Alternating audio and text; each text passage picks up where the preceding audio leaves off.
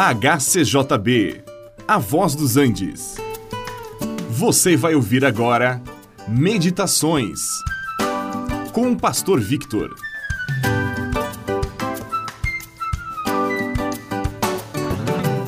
Erros podem ser cometidos, às vezes podem ser corrigidos, mas sempre há consequências. O mesmo pode acontecer quando pecamos contra Deus.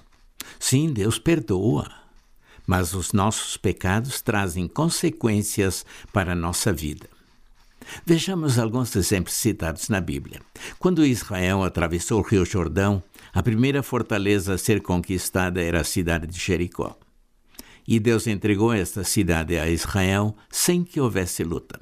Os muros da cidade ruíram e a cidade foi tomada.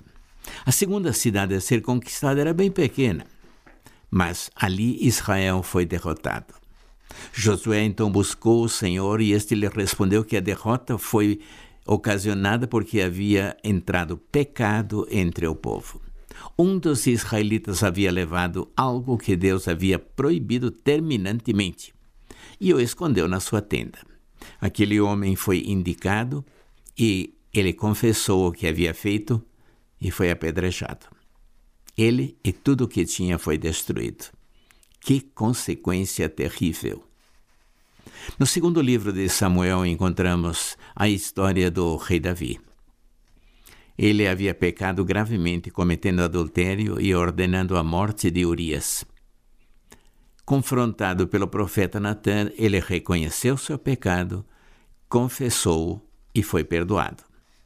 O castigo previsto pela lei de Israel é que ele deveria morrer pelo que fez, mas ele foi perdoado. Ele não morreu. As consequências, entretanto, do seu pecado permaneceram. Aquele seu filho morreu depois de uma semana. A espada, ou seja, a guerra e a revolta, nunca mais se apartaram da casa de Davi. E o que ele fez em oculto com a mulher de Urias, seu próprio filho fez à plena luz do dia com as concubinas de Davi. De forma semelhante também os nossos pecados, embora possam ser confessados e perdoados, havendo arrependimento, assim também haverá consequências para a nossa vida. Se transgredimos as leis civis, nós temos que assumir a penalidade. E se nós transgredimos a lei de Deus que há na Bíblia, também teremos que assumir as consequências.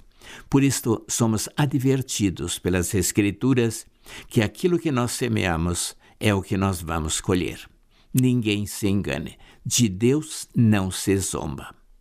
Meu amigo, se você tem algum pecado na sua vida, vá rapidinho a Jesus, busque o perdão e esteja preparado para sofrer as consequências. Este programa é uma produção da HCJB A Voz dos Andes e é mantido com ofertas voluntárias. Se for do seu interesse manter este e outros programas, entre em contato conosco em hcjb.com.br.